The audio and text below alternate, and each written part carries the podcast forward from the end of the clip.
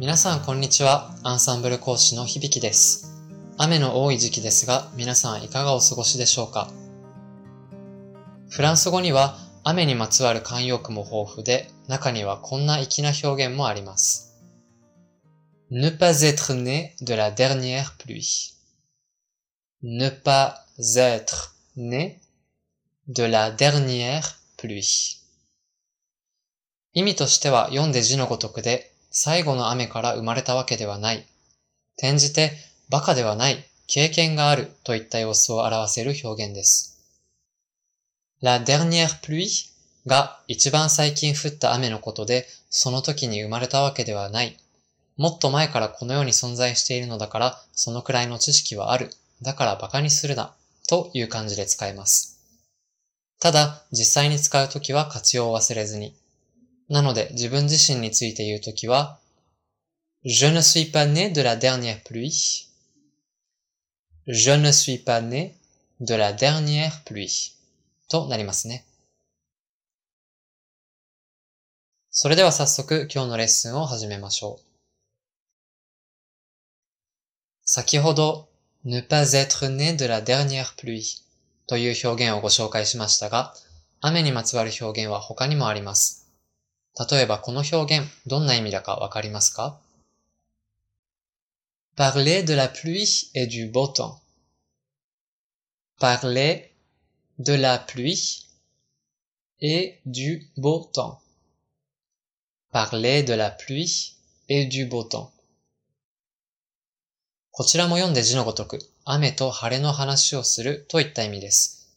つまり、お天気の話をすることだと想像できますね。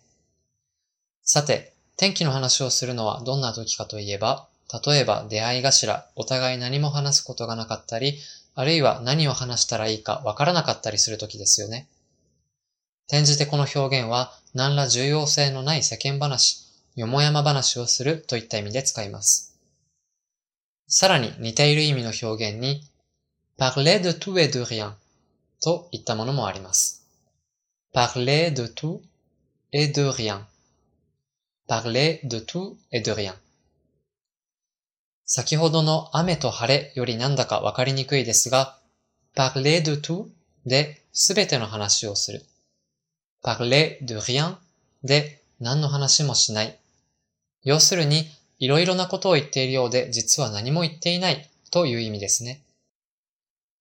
parler de la pluie et du beau temps のように何でもない話をするといった場面でも使えるし、例えば発表や演説など、いかにも重要そうな話だけれど、実際には中身がなかったといった場面でも使うことがあります。Sa présentation était bien préparée, mais ça parlait de tout et de rien.